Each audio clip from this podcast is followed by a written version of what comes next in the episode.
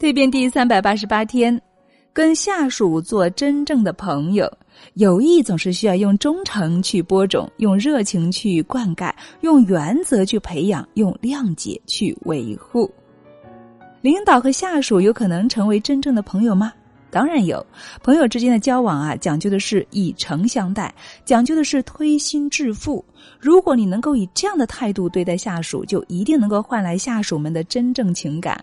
同下属做朋友是情感管理的一种有效手段，情感是沟通的桥梁。只要善于运用情感技巧，以情动人，就能够真正的打动人心，做到双方都推心置腹，才能够成为真正的朋友。能够运用情感工具的领导啊，才是真正的领导。但是与下属交朋友却不带有任何目的。但是与下属交朋友要注意了，不要带有任何的目的，不要带有丝毫的不良企图，一定要让对方感受到你是在真心的为他着想，是从他的角度出发，替他考虑问题。如此一来呢，才会产生自己人的效应。交朋友是一件愉快的事情，无论是出于什么样的目的，能够结交到良师益友是人生的一大快事。